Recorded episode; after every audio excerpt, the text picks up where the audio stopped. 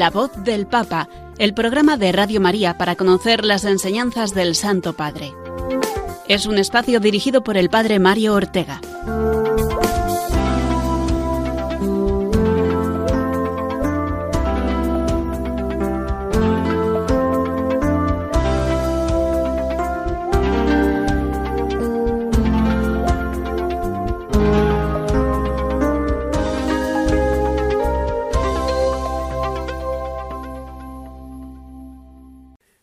Buenos días, queridos amigos, de nuevo un martes más, una semana más con todos vosotros para compartir la voz del Papa, todo lo que el Papa nos ha ido diciendo, especialmente en esta última semana, aunque también, eh, como sabemos, pues eh, distintas otras intervenciones o documentos escritos de los que siempre eh, nos ocupamos también. Pero hoy teniéndolo muy presente por el viaje que en estos momentos justos está realizando ha salido ya su avión desde Roma esta mañana con destino a África, en concreto ese viaje apostólico a eh, la República Democrática del Congo y a Sudán del Sur, que le mantendrá en el continente africano hasta el próximo eh, domingo. Vamos a encomendar especialmente este viaje del Papa, del cual también hablaremos, como no, en nuestro programa de hoy. Pero antes, eh, como es habitual en este programa, la catequesis la última catequesis del Papa, la del miércoles pasado, y después el comentario al Ángelus. Después sí, nos ocuparemos de este viaje del Papa, de ponernos un poco al día de la agenda del Santo Padre en estos días y eh, para finalizar el comentario a la exhortación Gaudete et Exultate, en concreto el capítulo primero que fue donde nos quedamos el otro día. Pues sin más dilación, amigos, vamos a empezar ya, lo hacemos rezando por el Papa la oración habitual. Oración por el Papa Francisco Señor Jesús, tú eres el buen pastor, siempre satisfaciendo nuestras necesidades y conduciéndonos a la vida eterna. Te damos gracias por el Papa Francisco, tu vicario en la tierra, siervo de los siervos de Dios. Dale santidad y fuerza para llevar a cabo su misión y que sea para el mundo un signo de tu amor y una clara voz de verdad, de justicia y de la santidad de la vida humana. Que todo lo que diga y haga nos acerque más a ti, que vives y reinas por los siglos de los siglos. Amén.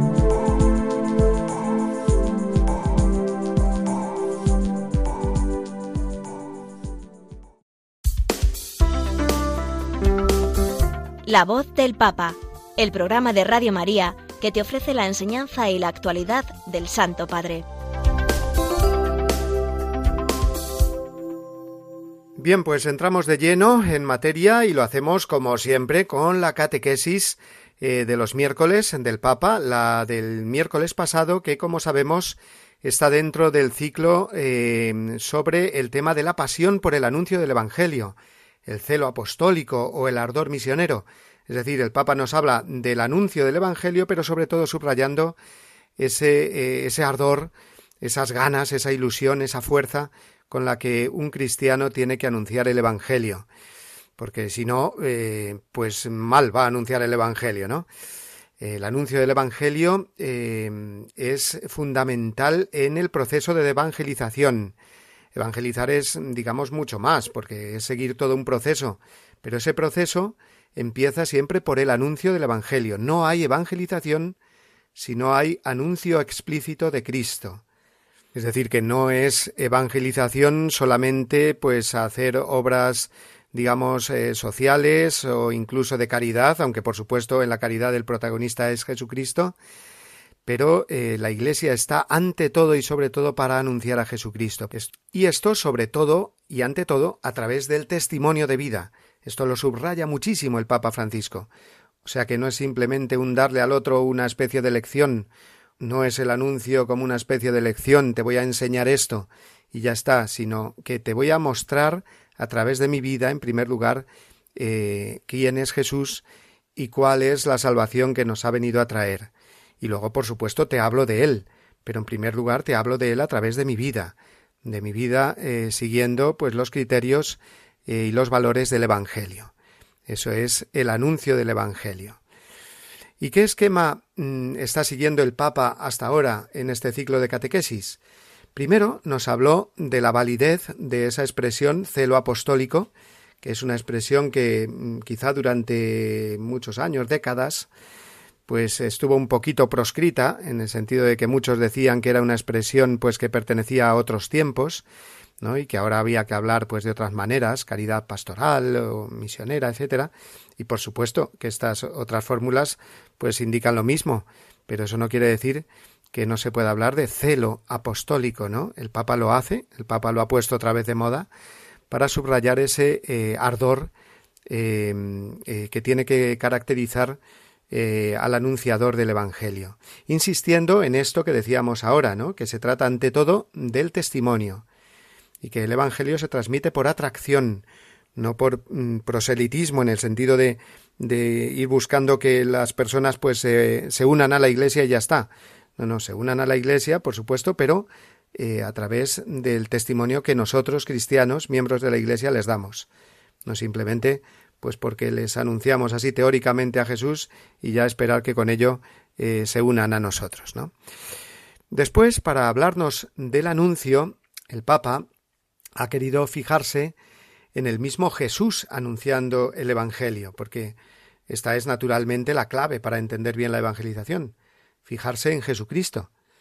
Jesucristo como modelo del anuncio eh, y eso es lo que enseñó el Papa en su catequesis anterior a la que vamos a comentar hoy, y después, mm, en esta que vamos a comentar hoy, de Jesucristo como maestro, maestro de evangelización, es decir, que Jesús nos enseña a evangelizar continuamente, no solamente con su ejemplo, sino también con sus palabras. De sus palabras eh, se deducen, digamos, las características eh, que tiene que tener este anuncio del Evangelio, esta labor de evangelización. Y las palabras del maestro en las que Francisco eh, se fijó para dar su catequesis fueron las que Jesús pronunció en la sinagoga de Nazaret y que casi le cuestan la vida, ¿verdad? Casi le cuestan que lo apedren. Recordemos aquel pasaje, aquella famosa profecía mesiánica de Isaías que Jesús lee en la sinagoga, el Espíritu de Dios está sobre mí, él me ha enviado a dar la buena noticia a los pobres, etc. Y como Jesús, terminado el texto, dice simplemente esta escritura que habéis escuchado, hoy se cumple. Esto significa que para Jesús ese pasaje profético contiene lo esencial de lo que él quiere decir de sí, dijo el Papa.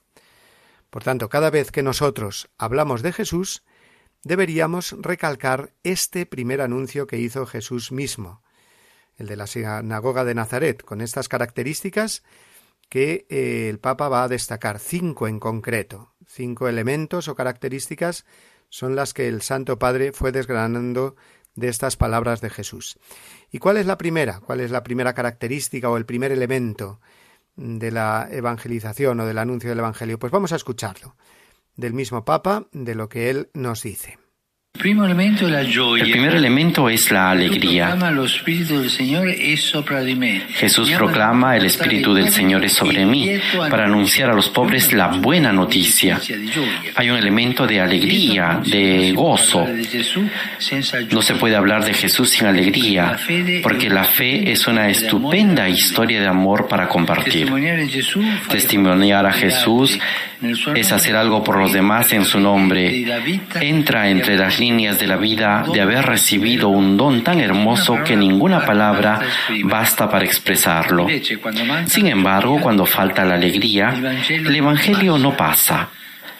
Porque este, lo dice la misma palabra, es buena nueva, buen anuncio, anuncio de alegría. Un cristiano triste Puede hablar de cosas muy hermosas, pero todo es vano si el anuncio que transmite no es alegre. Luego, la alegría, ese es el primer y fundamental elemento en, toda, eh, en todo anuncio del Evangelio, la alegría del Evangelio, Evangelii Gaudium, Ese fue el título, recordémoslo, de la primera exhortación del Papa Francisco. O sea que aquí vemos esa unidad de magisterio y esa eh, idea que él quiere recalcar como fundamental, que lo primero en el Evangelio, para anunciar el Evangelio, es la alegría, que lo anunciemos a Jesús con alegría, si no, pues no hay nada que hacer. Como decía Santa Teresa, y el Papa mismo lo recordó, un cristiano triste es un triste cristiano. No olvidar esto. Y el segundo elemento, o el segundo aspecto, es la liberación. Jesús dice que ha sido enviado a proclamar la liberación a los cautivos. Así dice eh, la profecía de Isaías que lee en Nazaret. A proclamar la liberación a los cautivos. Jesús viene a liberar por nosotros y por nuestra salvación, decimos en el credo, que se hizo hombre y padeció por nosotros y murió y resucitó.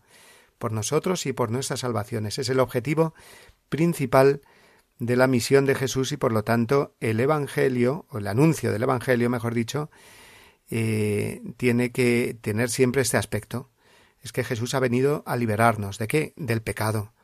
El que anuncia el Evangelio no puede presionar o no puede, digamos, cargar con una serie de, de, de cosas o de preceptos, ¿no?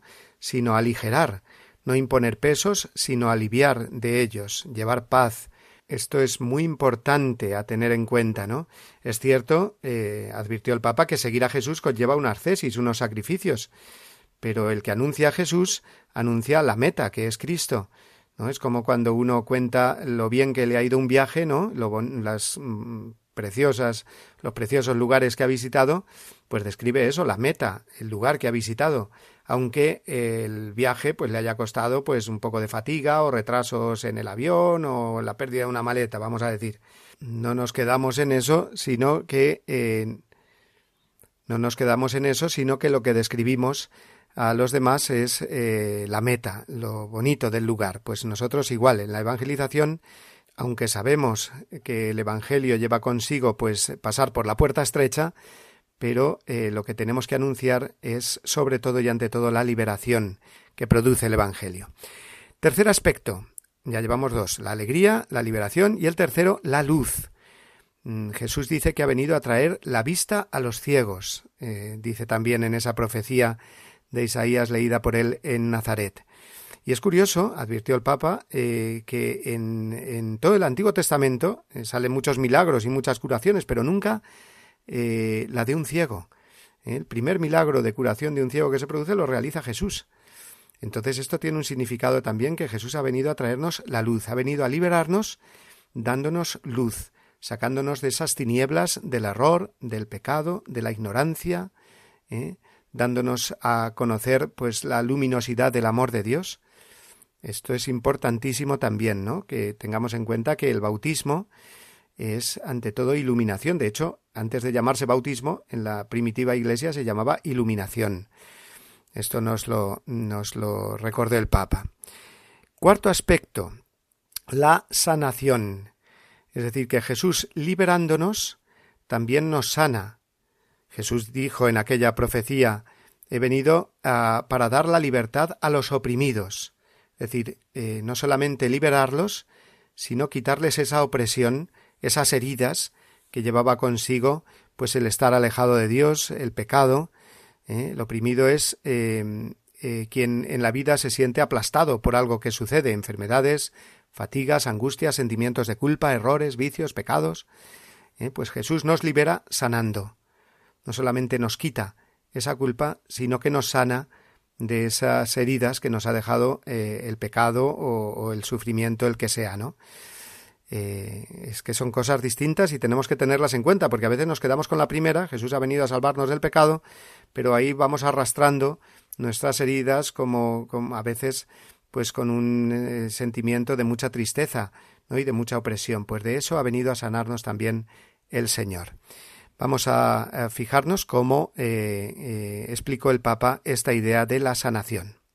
Y si uno tiene sentimientos de culpa es porque algo ha hecho, por eso se siente mal. Pero la buena noticia es que con Jesús este mal antiguo que parece invencible el pecado ya no tiene la última palabra. Yo puedo pecar porque soy débil. Cada uno de nosotros lo puede hacer. Pero esta no es la última palabra. La última palabra es la mano que se extiende de Jesús que nos levanta del pecado. Pero Padre, ¿esto cuándo sucede? Una, dos, tres. ¿Cuántas veces lo hace? Siempre. Cada vez que tú estás mal, el Señor siempre te extiende la mano. Solamente Él nos quiere tomar de la mano y sacar de ahí. La buena noticia es que con Jesús este mal antiguo. La buena noticia es que con Jesús este mal antiguo ya no tiene la última palabra. La última palabra es la mano extendida a Jesús que nos lleva adelante. Y finalmente, el quinto y último aspecto característica del anuncio del Evangelio es el gozo, la alegría, el asombro de la gracia, dijo el Papa. Y esto viene de las palabras del Señor con las que concluye esa, mm, esa lectura de la profecía de Isaías que dice que ha venido a proclamar un año de gracia del Señor, es decir, un jubileo. Jubileo nosotros entendemos pues un año ya pues muy preparado con motivo de algún aniversario, de, alguna pues eso, celebración especial, pero eh, el Papa dijo que el jubileo, el año de gracia que nos viene a traer Jesús es el hoy mismo. Es decir, eh, estando con Jesús es momento de gracia. Y entonces, eh, tanto la alegría del anuncio del Evangelio como la eh, iluminación, la liberación y la sanación, los anteriores aspectos que hemos visto, producen un gozo, un asombro inmenso en la persona. Mm, no me lo puedo creer, he sido perdonado, he sido perdonada. Qué grande es nuestro Dios, ¿no? Precisamente este último aspecto será el sello o la garantía de que realmente se ha producido la evangelización, el anuncio del Evangelio, si la persona siente ese asombro por la obra de Dios eh, en ella, ¿no? Bueno, pues ahí tenemos los cinco aspectos eh, que el Papa fue desgranando del anuncio del Evangelio, creo que son interesantísimos, y para que los recordemos bien, nos los va a resumir de nuevo el Papa en ese resumen de la catequesis que hace eh, siempre en español.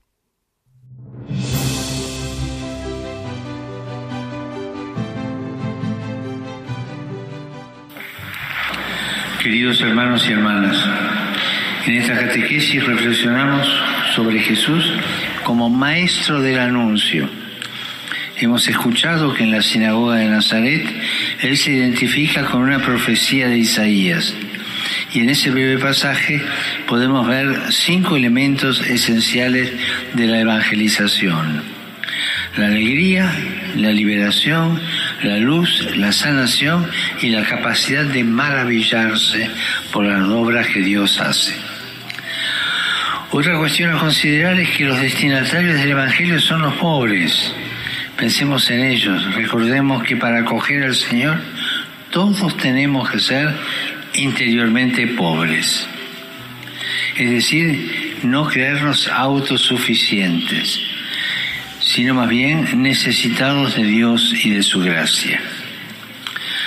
Al profundizar en estos aspectos vemos que el testimonio cristiano no se puede separar del gozo y de la libertad que nos da el sabernos hijos amados del Padre.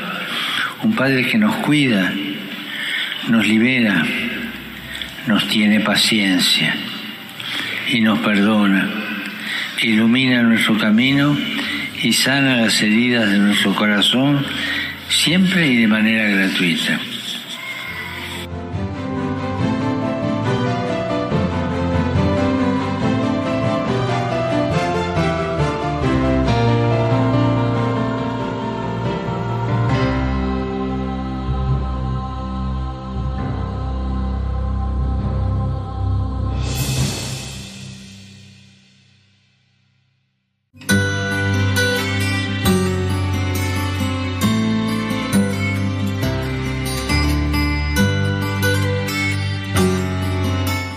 Bienaventurado Pedro persevera en la fortaleza de piedra que le fue concedida y no abandona el timón de la iglesia que una vez recibió.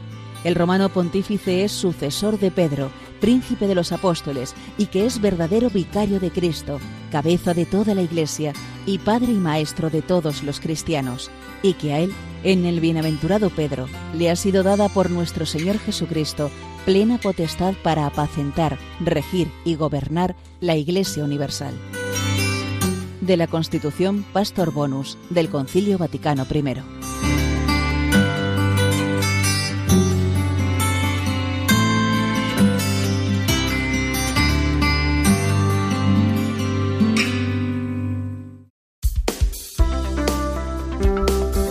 La voz del Papa, el programa de Radio María que te ofrece la enseñanza y la actualidad del Santo Padre.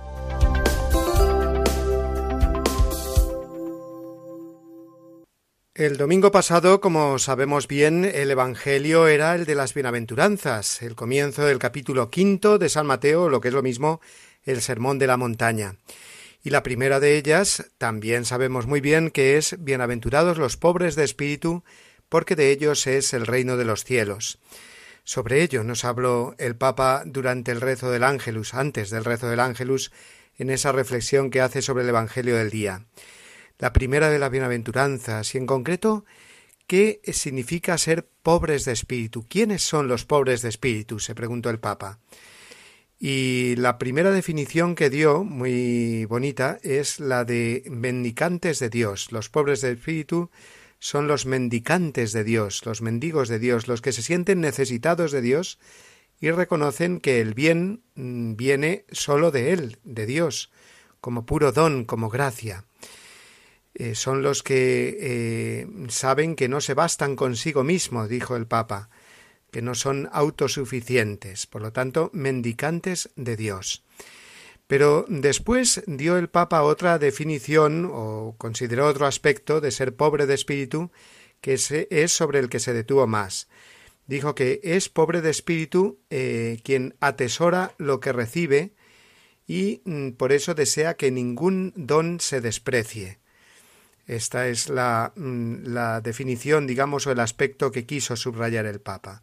El pobre de espíritu es el que no desperdicia, eh, buscan los pobres de espíritu no desperdiciar nada, subrayó el Papa.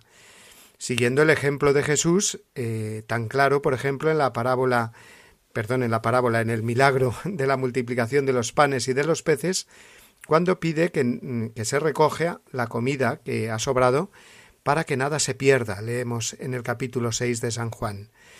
Es decir, que no desperdiciar, dijo el Papa, nos permite apreciar el valor de nosotros mismos, de las personas y de las cosas.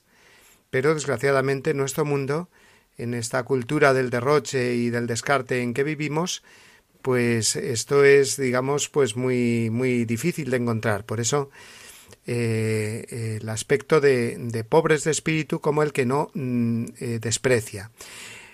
Y el Papa se centró en tres desafíos mm, en cuanto al desperdicio el primero de ellos es no desperdiciar el don que somos nosotros mismos. Cada uno de nosotros, dijo, es un bien, independientemente de las cualidades que tiene.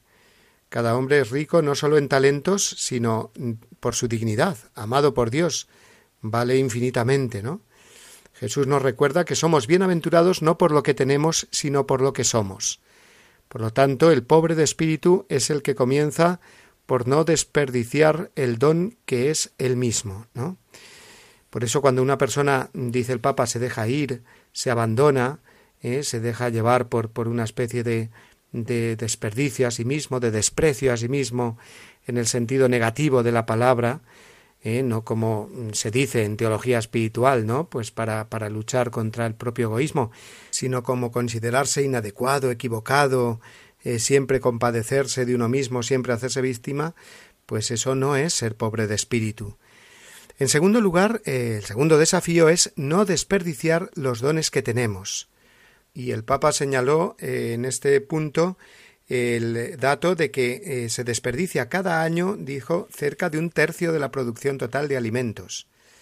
Y esto mientras muchos mueren de hambre. Pues no malgastemos, dijo, lo que tenemos, difundamos una ecología de la justicia y de la caridad, del compartir. Y en tercer lugar, el tercer desafío relacionado con ese eh, no desperdiciar eh, lo que tenemos, los bienes, pues no descartar a las personas. La cultura del descarte dice te uso hasta que me sirves, y cuando ya no me intereses o seas un obstáculo para mí, me deshago de ti o no quiero saber más de ti especialmente de los más frágiles, los niños todavía no nacidos, dijo el Papa, haciendo referencia al drama del aborto, los ancianos, los necesitados, los desfavorecidos. Por eso dijo el Papa que este tercer desafío es no descartar a las personas, respetar y promover la vida siempre. No descartemos la vida, gritó. Y finalmente nos dirigió esas preguntas con las que suele terminar su reflexión en el momento del ángelus dominical, ¿no? Y estas preguntas fueron las siguientes. ¿Cómo vivo la pobreza de espíritu? ¿Sé hacer espacio a Dios? ¿Creo que Él es mi bien, mi verdadera y gran riqueza? ¿Creo que Él me ama o me dejo llevar por la tristeza olvidando que soy un don? Y también esta otra. ¿Estoy atento a no desperdiciar? ¿Soy responsable en el uso de los bienes? ¿Estoy dispuesto a compartirlos con los otros o soy un egoísta? Y finalmente, con respecto al tercer desafío que decía, ¿considero a los más frágiles como dones valiosos que Dios me pide que custodie? ¿Me acuerdo de los pobres, de quien está privado de lo necesario? Bien, pues estas fueron las eh, valiosas reflexiones que nos ofreció el Papa mm, en el momento del Ángelus con el comentario a la primera de las bienaventuranzas, bienaventurados los pobres de espíritu. Pues vamos a escuchar unos momentos eh, de música en esta canción que nos recuerda precisamente lo valiosos que somos. Porque tengo miedo de mí mismo. Porque no disfruto hoy de cada minuto. Porque querría ser de un modo distinto. Porque vivo siempre lo que haré tanta cosa para motivarme. Basta ya de maltratarme. Dime padre por qué no me quiero. Solo tu aprecio mata mi desprecio.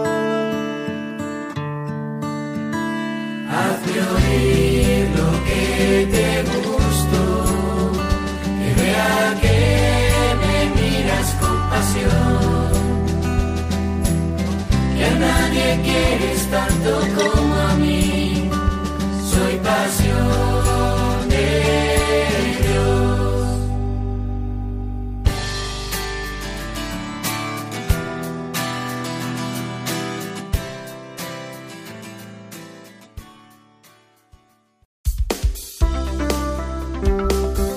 La voz del Papa, el programa de Radio María que te ofrece la enseñanza y la actualidad del Santo Padre.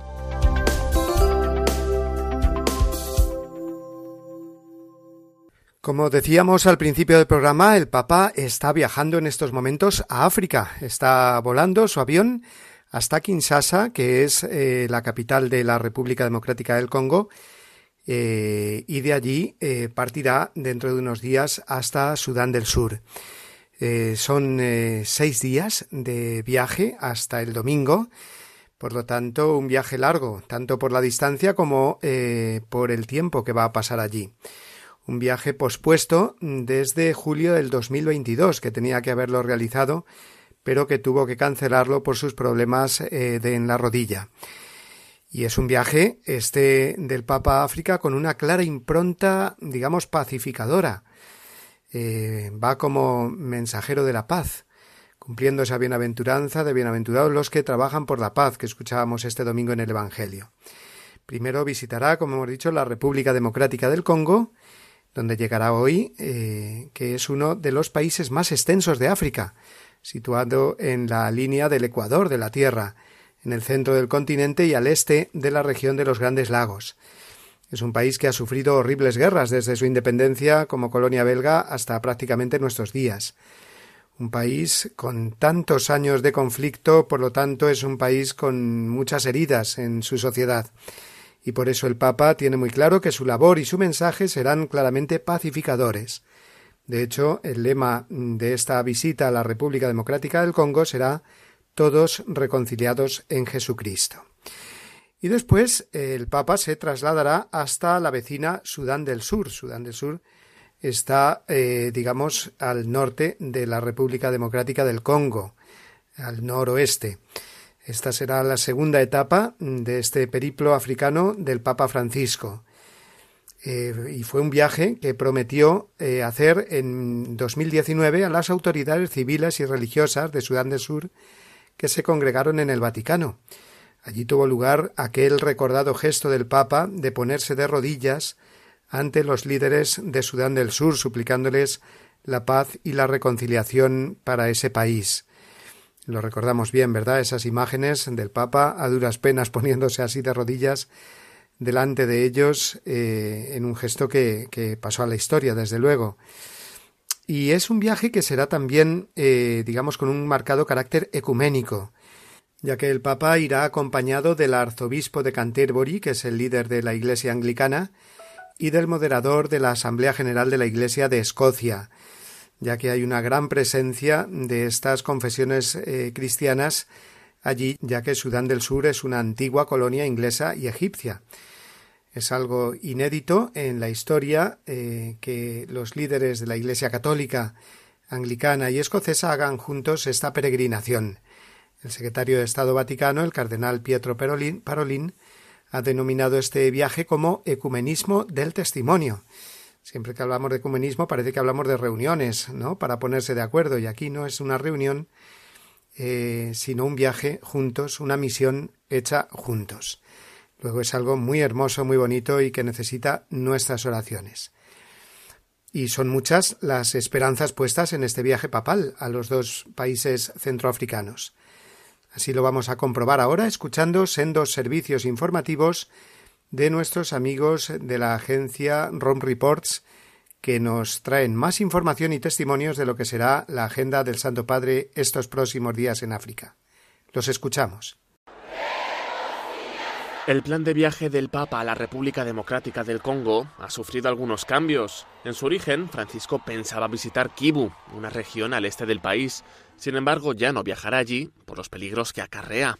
En una entrevista con la revista Mundo Negro, el Papa aclaró que el cambio no es porque tenga miedo, sino porque una atmósfera como la de la región de Kibu podría ser peligrosa para los peregrinos que irán a verle, y que es importante cuidar de la gente. Tanto el Papa como la Santa Sede subrayan que no han recibido ninguna amenaza concreta mientras preparaban el viaje. Durante su viaje apostólico, Francisco pasará por Kinshasa, la capital del país. Allí visitará a las víctimas de ese conflicto interno aún latente.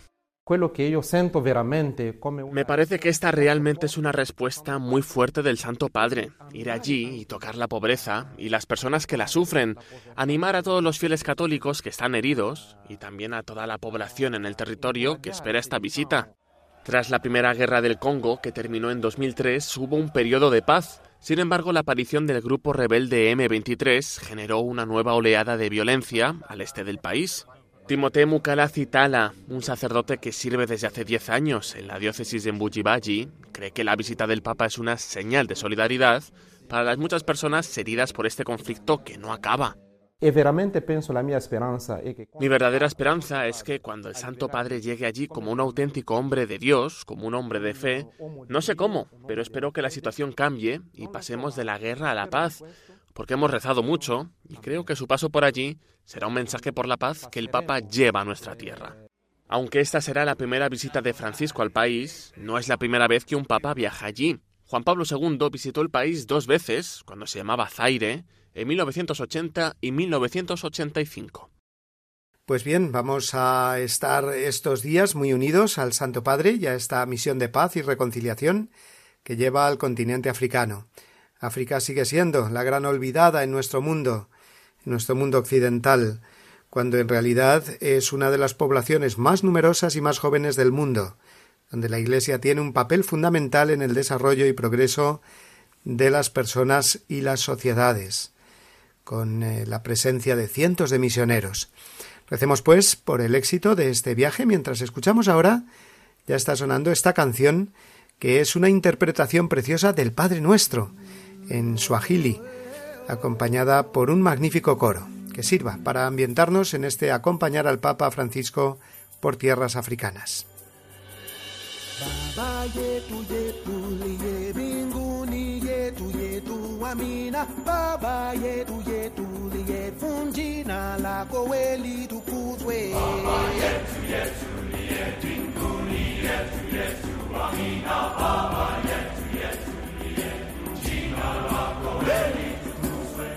Tupelio chakolachetu tumechohitachiutusamehe makosa yetu kumanasetunaho wasemehe waleyo tu yusituyo katika majaribu lakini utokowe na yule muowe milele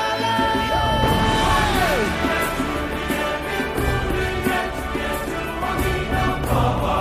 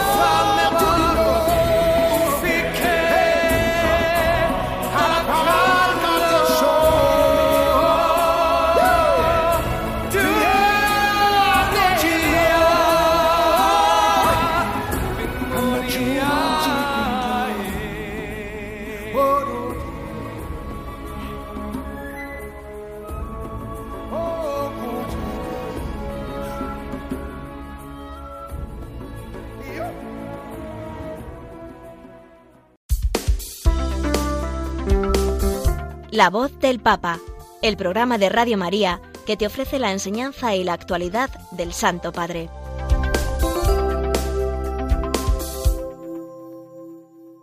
Comenzábamos en nuestro último programa hace 15 días, puesto que recordemos que la semana pasada celebrábamos el 24 aniversario de Radio María en España. Eh, comenzábamos, digo, eh, nuestra, eh, nuestro comentario a la exhortación apostólica Gaudete et Exultate, escrita hace eh, concretamente cinco años. Eh, se firmó el día de San José del 2018 y eh, en ella el Papa nos hablaba de una manera preciosa sobre la santidad, la santidad en el mundo actual. comentamos la introducción y los primeros números del capítulo primero en los que el Papa nos empezaba a hablar de los santos del cielo eh, pero no solamente de ellos, de los santos del cielo, que los podemos ver un poco lejanos en el tiempo, sino también de lo que él llama los santos de la puerta de al lado, es decir, que nos demos cuenta de tantas personas que están a lo mejor a nuestro alrededor y que en nuestra vida cotidiana nos dan ejemplo también de fidelidad al Señor y llevan ese camino de santidad del cual también nosotros podemos aprender, nos podemos beneficiar.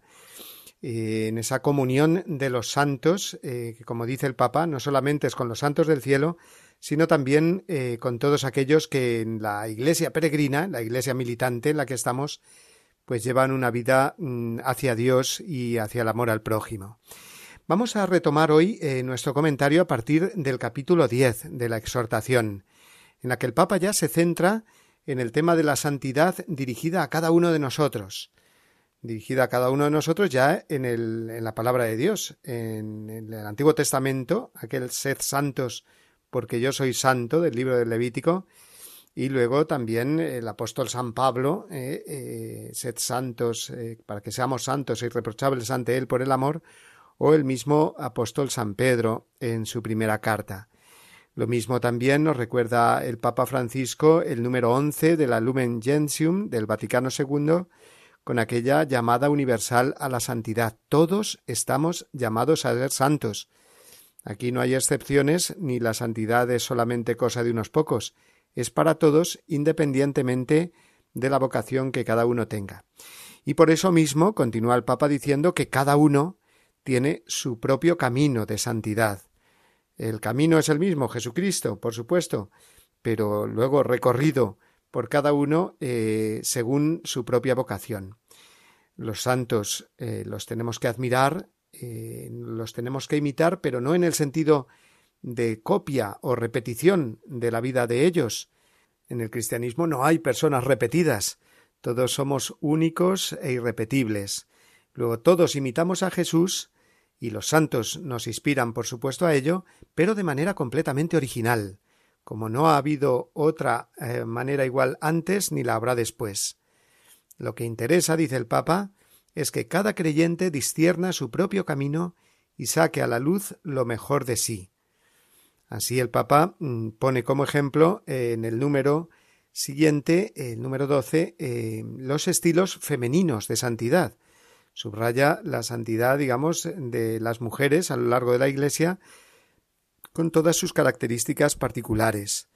Él nombra a las cuatro doctoras de la Iglesia, que son, recordémoslo, Santa Hildegarda, Santa Teresa de Jesús, Santa Catalina de Siena y Santa Teresita del Niño Jesús, pero también recuerda eh, pues esas santas, digamos, de la puerta de al lado, tantas eh, madres de familia y mujeres que están dando eh, su vida por Dios y por el Evangelio cada día. Bien, pues esta dimensión personal de cada uno de la santidad nos entusiasma y alienta a todos para darlo todo, para crecer hacia ese proyecto único y irrepetible que Dios ha querido para cada uno de nosotros desde toda la eternidad. Así continúa el Papa.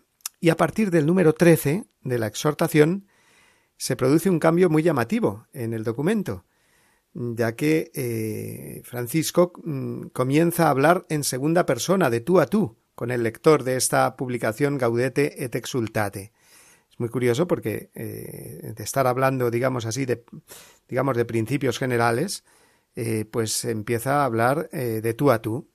Después de decir que estamos llamados todos a ser santos viviendo con amor y ofreciendo el propio testimonio allá donde uno se encuentra, habla en este tono directo y personal. Leo textualmente.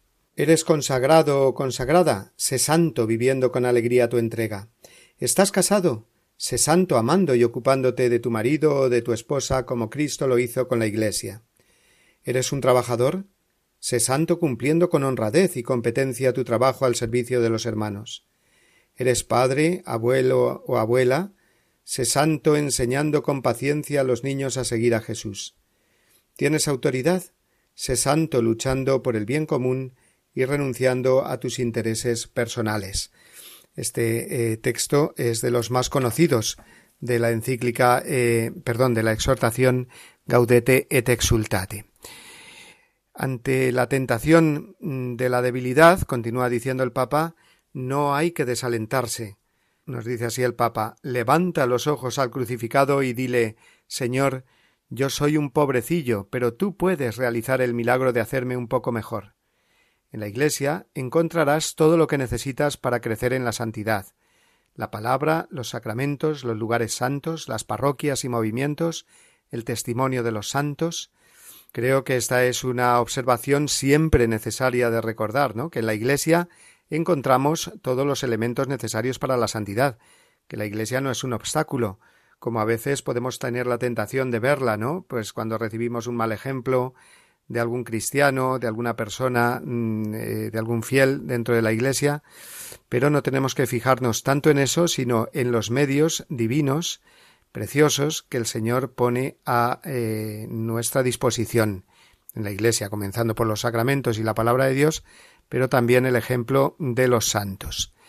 Otra clave para esta aventura de la santidad, nos dice el Papa en el número 16, pues que la santidad va creciendo con pequeños gestos. Y el Papa nos pone eh, un sencillo ejemplo, ¿no? El de una señora dice que va al mercado a hacer las compras, encuentra a una vecina y comienza a hablar y vienen las críticas. Pero esta mujer dice en su interior No, no hablaré mal de nadie. Este es un paso en la santidad.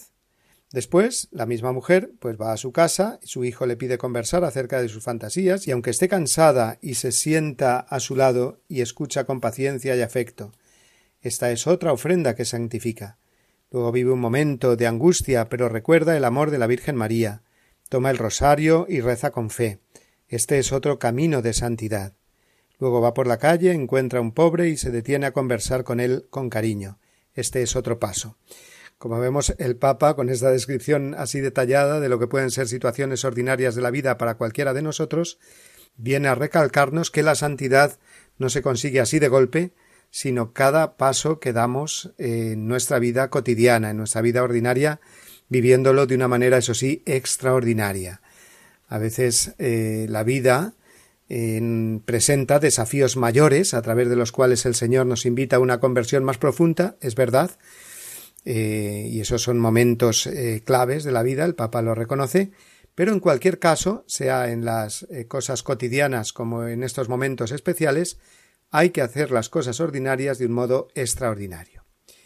Así, poco a poco, continúa el número 18, se va construyendo esa figura de santidad que Dios quería. Cada gesto es como un golpe de cincel, como el escultor hasta sacar del bloque de piedra la imagen del santo que sólo Dios sabía que estaba ahí escondida. Esta labor es sólo posible por la gracia de Dios. Qué hermoso es pensar en la santidad una y otra vez como, como ese proyecto que Dios tiene sobre nosotros, que nosotros no lo entendemos de golpe, lo vamos descubriendo poco a poco y que nos va configurando eh, con el mismo Dios. ¿Cuál es mi misión en este mundo? No sólo hacer muchas cosas buenas, dice el Papa, sino darle también este sentido de camino hacia la santidad, ya que la voluntad de Dios es vuestra santificación, dice San Pablo en Primera Tesalonicenses. ¿Y cómo ir cumpliendo esta misión? Uniéndose a Cristo, vivir unidos a Él, a los misterios de su vida, especialmente su muerte y resurrección. Esa es la santidad, no es hacer cosas muy difíciles o muy rebuscadas, sino reproducir en la propia existencia los distintos aspectos de la vida de Jesús. Y digamos entre paréntesis, eso es lo que hacemos, por ejemplo, en los misterios del Rosario, revivir los misterios de la vida de Cristo y por eso el Rosario es un camino tan precioso y tan sencillo y tan directo, digamos, para procurar eh, nuestra santidad, nuestro crecimiento en la santidad. Y el Papa, mm, llegado al número 21, eh, destaca aquí una frase de Benedicto XVI, que dice así, fijaos qué, qué frase más bonita, como todas las que tiene el Papa Benedicto XVI. La santidad se mide por la estatura que Cristo alcanza en nosotros, por el grado como con la fuerza del Espíritu Santo modelamos toda nuestra vida según la suya. En ¿Eh? la santidad que es la estatura que Cristo alcanza en nosotros. Estamos llamados a hacer crecer a Cristo en nosotros, que Él crezca y nosotros menguemos, ¿no? Nuestro hombre viejo mengue para que el hombre nuevo que es Cristo crezca. Y por lo tanto, eh, la santidad, ¿cuál será? Pues la medida que Cristo alcanza en nosotros.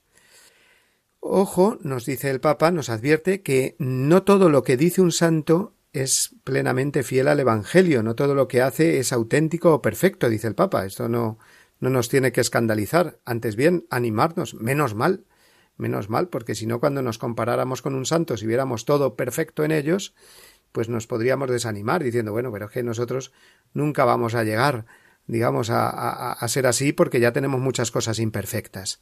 No, los santos nos enseñan también a través de sus defectos o de sus errores, de los cuales ellos procuran eh, siempre pues corregirse, arrepentirse, enderezar su vida a Dios, eh, recuerdo ese libro eh, precioso, eh, todo un clásico que se titula así, Los defectos de los santos.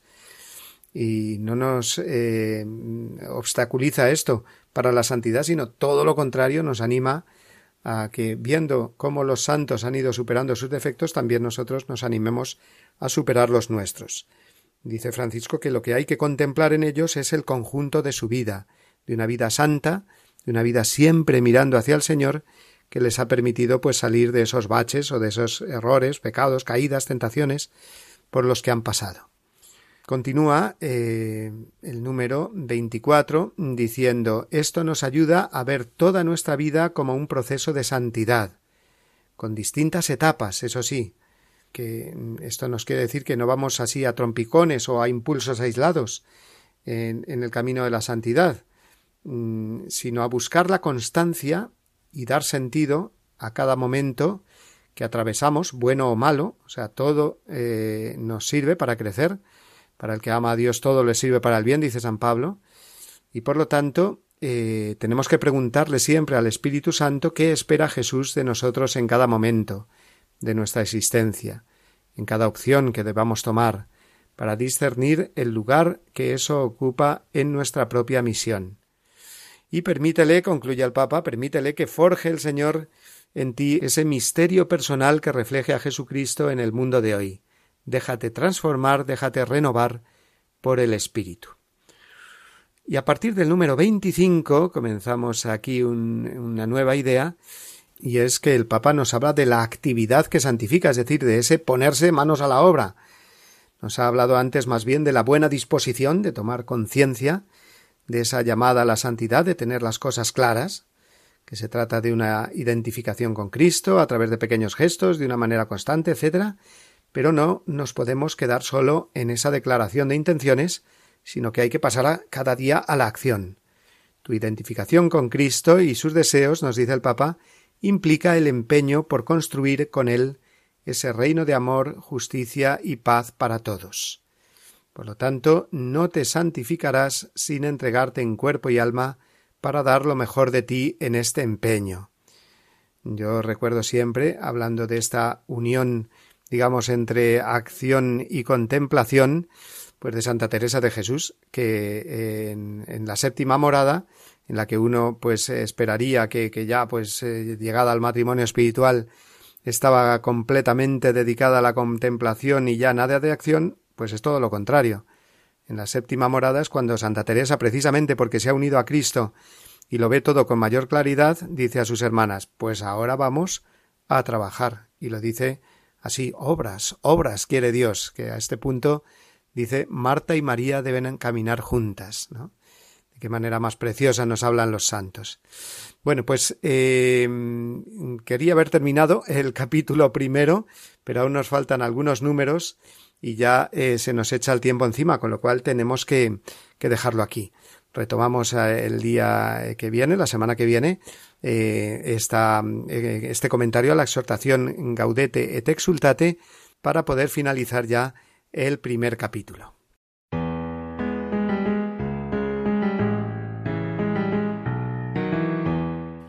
Llegamos ya amigos al final de nuestro tiempo de hoy, en el que hemos compartido muchas cosas, siempre haciéndonos eco de la voz del Papa.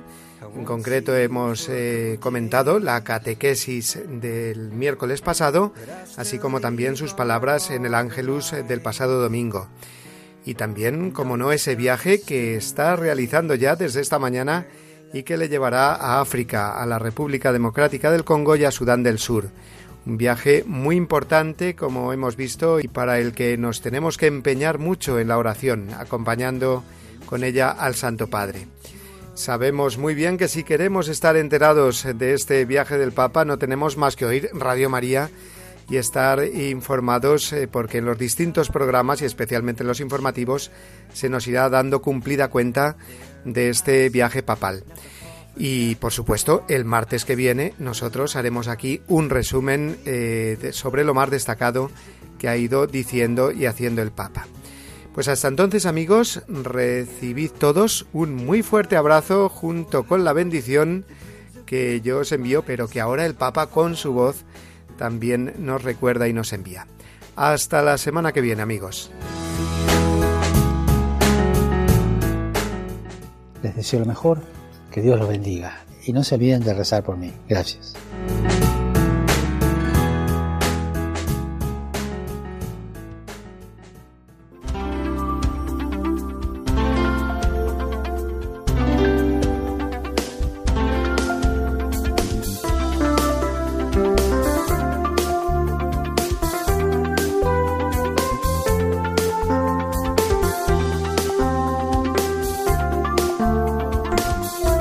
Han escuchado La voz del Papa, el programa de Radio María para conocer las enseñanzas del Santo Padre.